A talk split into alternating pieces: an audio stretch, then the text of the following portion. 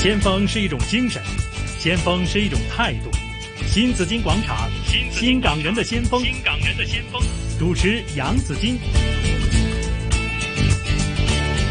好，今天有嘉賓主持謝清張炳耀阿 Ben 喺度嘅，Hello 早晨 Ben 哥你好啊，早晨。咦，今日你好靚喎！吓，你今日先覺得我靚啊？唔係啊今日你特別心情有啲精神咩 啊？係咪點解啊？可能過年呢，即係我係見到你哋嗰啲衫褲呢，有啲即係過年嘅 feel 啊，紅嗯紅地色呢，係跟住反映塊面嗰度呢，係就更加好似靚啲啊！係，係啊嗯其實你知唔知？你望到人靚嘅時候咧，因為你心情好，你知唔知啊？哇，靚睇你翻心個情好波啦翻，嚟，嗱犀利，講翻琴日啦，係係啦，琴日咧就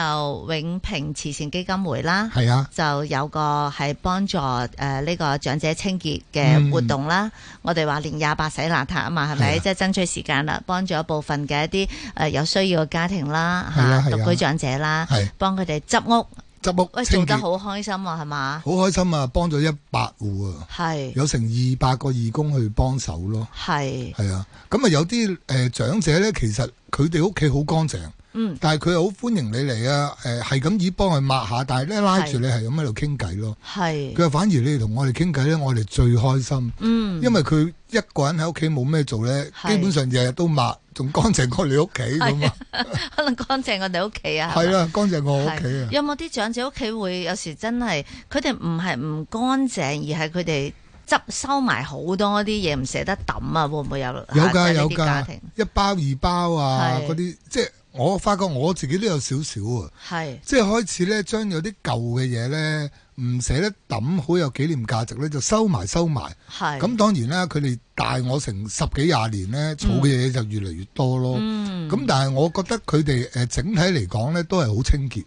係企。咁變咗我哋嗰個清潔家居大行動呢，誒、呃嗯要個關心嘅元素要大啲，係係即係唔使你即係真係唔係話誒咁多嘢要去做，但係咧就同婆婆公公係啊，傾下偈仲開心傾下啲嘅。偈啊，但係大家都好辛苦喎、我見好多義工咧都係即係立起衫袖嘅喎， 嚇咁抹窗抹台嘅喎都抹爐灶嘅有啲真係有㗎有㗎。係咁但係正常都要咁做啊嘛，係係咪先？咁、嗯但係最緊要呢，就由你哋去支持咯。大家支持係啦啊，，嚇因為最尾個典禮都好開心，係、嗯啊，又見到你呢，你又可以出席去支持下我哋。係啊，咁啊，阿 Bang 哥就落心落力。係嘛？作為總幹事嚇，誒、希望誒、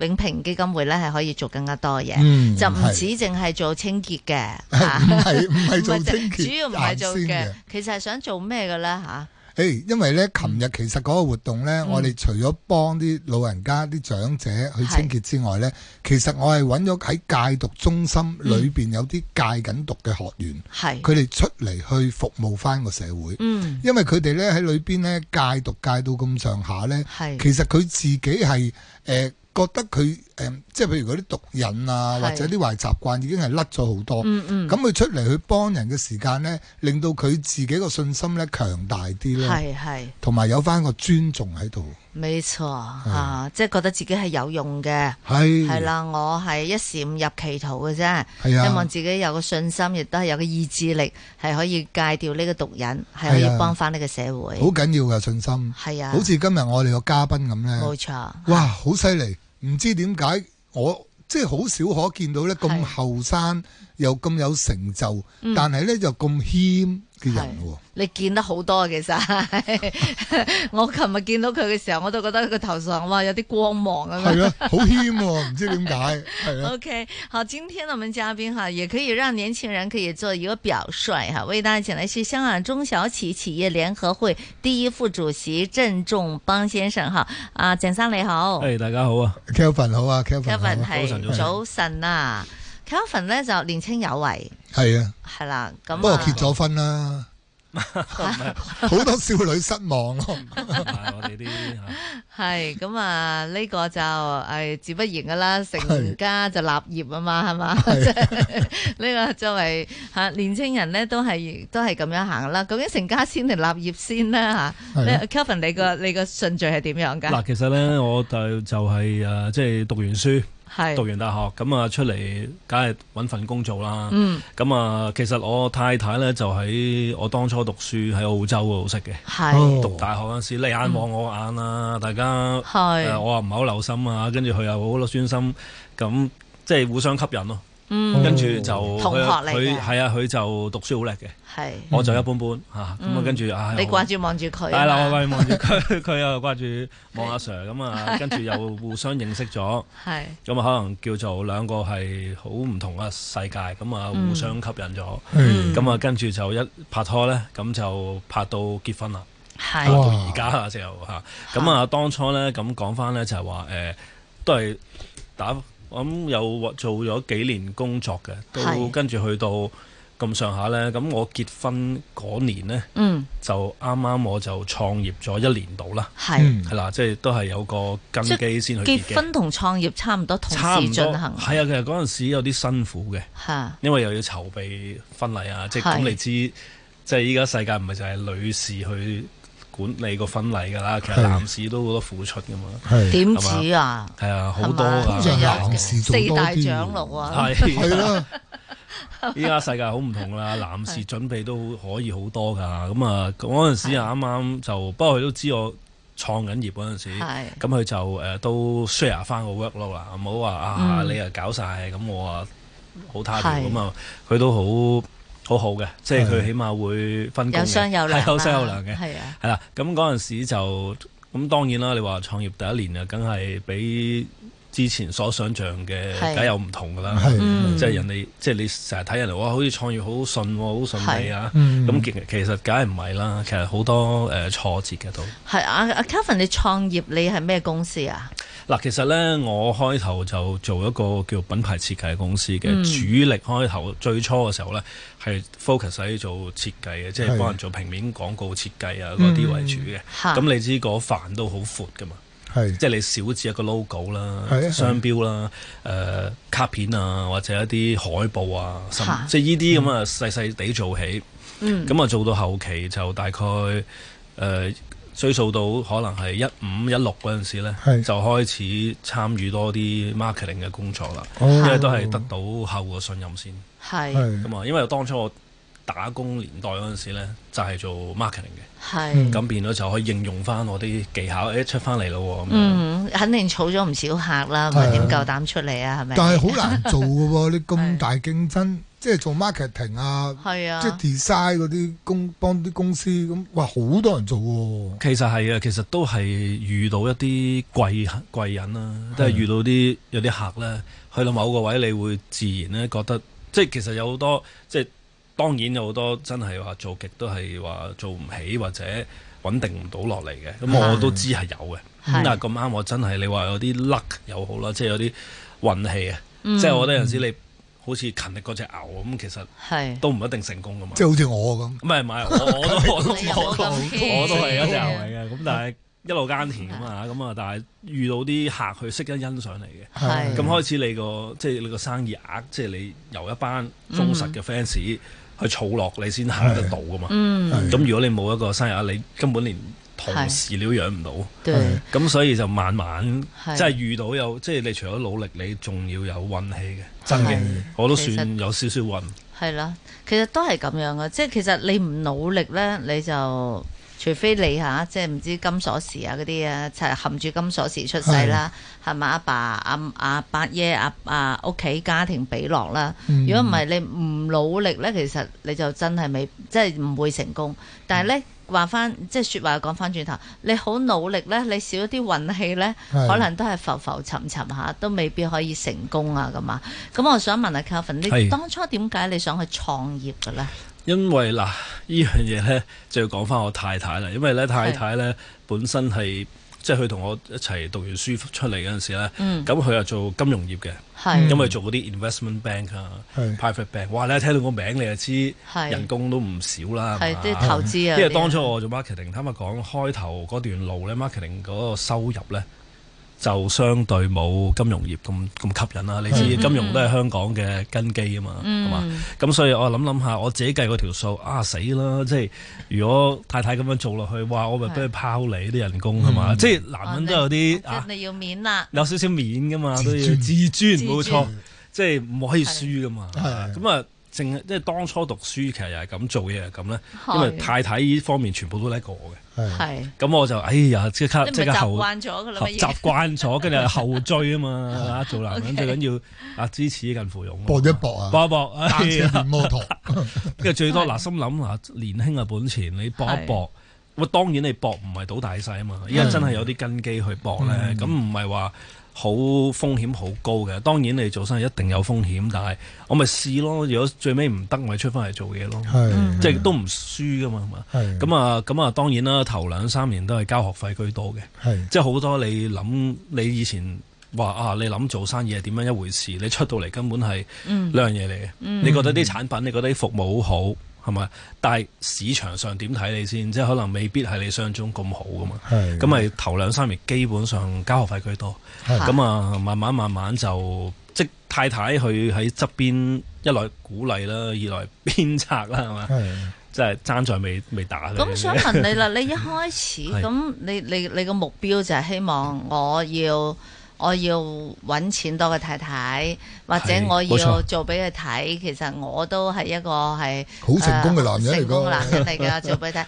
但係當你頭嗰兩年呢，嗯即係當未係咁有起色嘅時候，你個生意未係咁有起色嘅時候，你會唔會覺得好沮喪？其實有嘅，二零一一 so far 去到二你零一一年創一一業年㗎嘛咁啊，去到大概一三啊咧，都唔係好起到嘅，係即係嗰個業務啊。咁誒嗰陣時就係諗，即係有諗過放棄啊。究竟會唔會喂出翻嚟揾份工，個收入又穩定？即係本身我 quit 嗰份工作，即係離開之前個崗位咧，係都唔差嘅，人工都 OK。嗯只不過我太太係咁樣計落去，未來係特別會，我預計到佢嘅增幅係多過我嘛，咁所以係我就 係即係預計，其實當初我同佢嘅收入咧差唔多嘅啫，嗯係啦，咁所以我曾經有諗過放棄，啊會唔會出翻嚟好啲咧？又唔使煩，因為你知道嚇生意啊你要有幾多收入，你先你要養到同事嗯係啊，你成日計呢啲數啊嘛，係啊，咁就要係計數好㗎壓力大啊噶嘛，其實。係即係曾經係咁嘅放棄，但係諗諗下，去到就嚟放棄嗰刻呢，即係有啲客哇，突然間好欣賞，俾一個好可觀嘅收入，嗯，哇，頂得到咯喎，開始係。係就開始個客到而家都仲幫襯緊嘅，嗯係即係幾年都仲支持緊嘅，係就唔係一啲曇花一現嗰種，咁所以誒、嚇呃真係嘅，遇到咁想我放棄嗰陣時候啊上帝好似派咗個貴人呢係落嚟幫手嘅。嗯啊真嘅喎，即係我成日都聽有啲人話咩堅持啊點樣係咧，我諗緊係咪啊？即係開頭諗好多疑問噶嘛，係咪會堅持到啊？咁樣係咪得嗯個？堅持都係要嘅，即係時都要睇資本嘅。係啦呢係本係咁係啊啊，因為我呢個服務業啊嘛，即係咧嘅其實成本就相對冇咁重，唔使租鋪啊，係誒都係一個寫字樓啦。咁嗯當然寫字樓都要錢，咁同埋誒呃養同事嘅係費用啦。咁其餘就冇乜特別額外好多嘅支出啦。咁嗯哼你知零售嗰啲好勁噶嘛？嗯即係有租鋪啊，幾多年嗰啲咧嗯，但係我就冇呢個咁巨型嘅壓力咯，係咁所以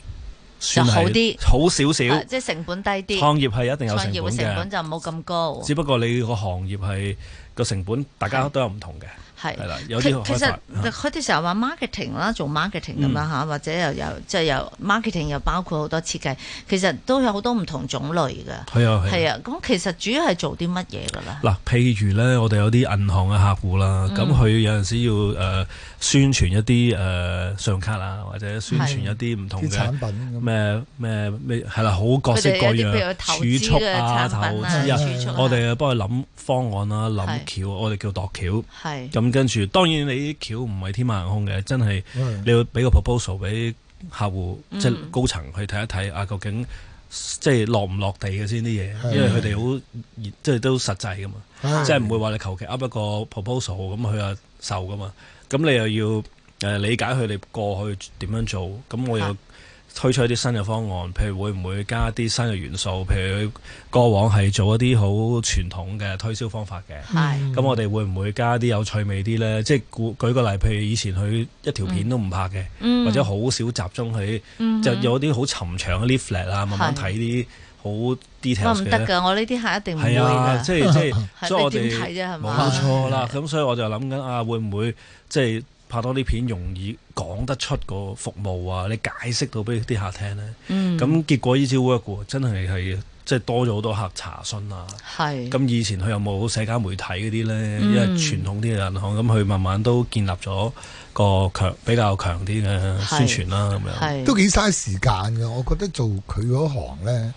即係你成日好似湊仔咁，你又要同佢你去度橋啊，其實度係橋成日都要啦，度去橋啊，真傾係啦，仲要去望住，去交際啦係，嗯間唔中要出嚟啊，咁你成日食飯，即係抌好多時間心機。其實係啊，其實因為嗱睇翻自己嘅長處啦，咁嗯咁啱你話呢啲花時間嘅嘢呢，咁係我都算有耐性嘅，嚇即係我都算你即係俾啲客揈一兩句，我都唔會話有啲咩，改嚟改去啊，即係其實嗰有嘢啲唔根本唔時係啊我哋錯嘅，有啲係當然有個客要求好高啊，或者突然間心情唔好呢。嗯都會扮你一兩句啊嘛。係但係其實係嗰啲大家都知唔係我問題，係但係有啲呢啲位咁咁啱，我 有翻我 EQ 咗少少啦嚇。咁啊，即係都覺得自己係 handle 到呢個工作嘅。嗯咁同埋我又啊，我又好中意挑戰嘅，即係我又覺得嗯，我覺得呢，我目標呢就要首先將我建議俾你嘅方案呢實現到啦。嚇係嗯咁你又用得着啦。係咁即係我係好中意挑戰難度嘅，嗯即係你有挑戰呢，你會自然有進步啊嘛。係即係你拱到自己去某個位，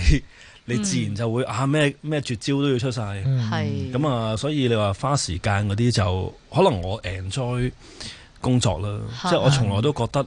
唔會有壓力嘅，即係係無論啲客點樣推我去懸崖都好咧，嗯嗯硬係有道理覺得啊，好似嗱捱埋呢一關咧就係得㗎啦，啊係嗯捱埋佢，咁成日都同自己講 捱埋嗯有佢，啲阿 Q 精神會好啲。啊其實係嘅。乜佢比較樂觀啊，Calvin 比較樂觀啊。我想問你，如果要做 marketing 嗰啲人，有啲咩特質㗎咧？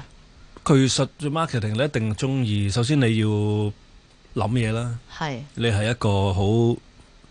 豐富想像力，但係都要落到地嘅，當然。嗯即係你要，你又要諗橋，即係你又要有 creative 嘅，即係個個腦你都要不斷咁諗諗諗，咁同埋你又要有啲誒、呃即係風險嘅評估啊。嗯你唔可能講一啲好天馬行空，即係但係即係譬如有啲客根本佢唔未適合做到好似依家坊間咩 VR 啊、AR 嗰啲嘢嚇咧。嚇嚇咁你冇冇冇冇冇冇得夾硬推噶嘛？呢啲嘢，嗯即係我哋都要評估啊嘛。但我見有好多啲，譬如話我泰國啊嗰啲啊，係佢哋啲廣告啊、宣傳咧，我覺得好嗯好出嗯位喎，好出位，同埋好人性化咧嗱，啊嚇其。實咧，嗱，我哋咧通常就會做，即係譬如我假設拍一條宣傳片啦，嗯我哋都會建議一啲比較一個 storyboard 啊，我哋叫一個劇本啊，咁樣俾個客。咁當然要睇個客係咩咩咩心態啊，或者嗯都咩，要睇個客中唔中即意係老闆係咩年紀啊，或者係佢接受程度係點啊咁樣。係咁誒、有啲客就穩陣嘅，佢講嗯明穩陣嘅，你太過。係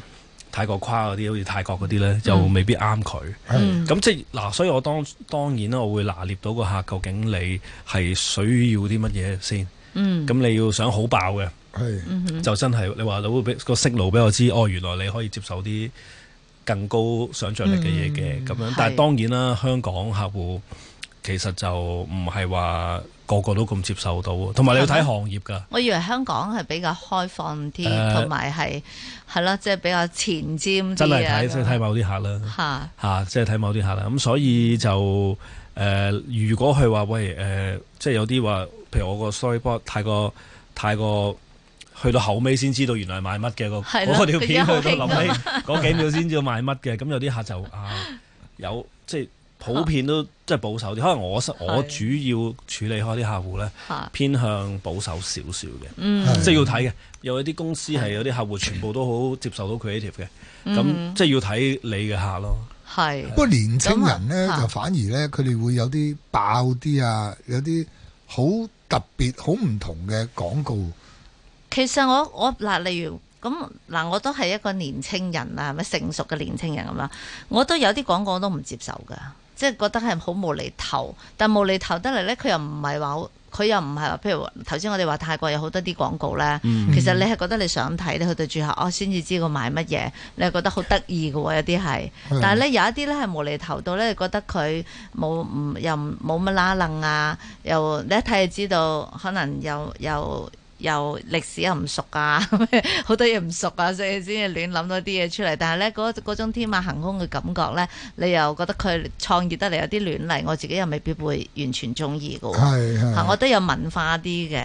嘅感覺，就會我可能你又話我係屬於偏保守，我偏少少保守嗰種見。仁見智嗰種啦。客唔啦嗯知啊咁啦樣，我亦都試過遇過，譬如呃係誒美容業，你知個係競爭非常非常之大啊嘛。嚇咁啊個客咧係本身個客去第二把手啦，即係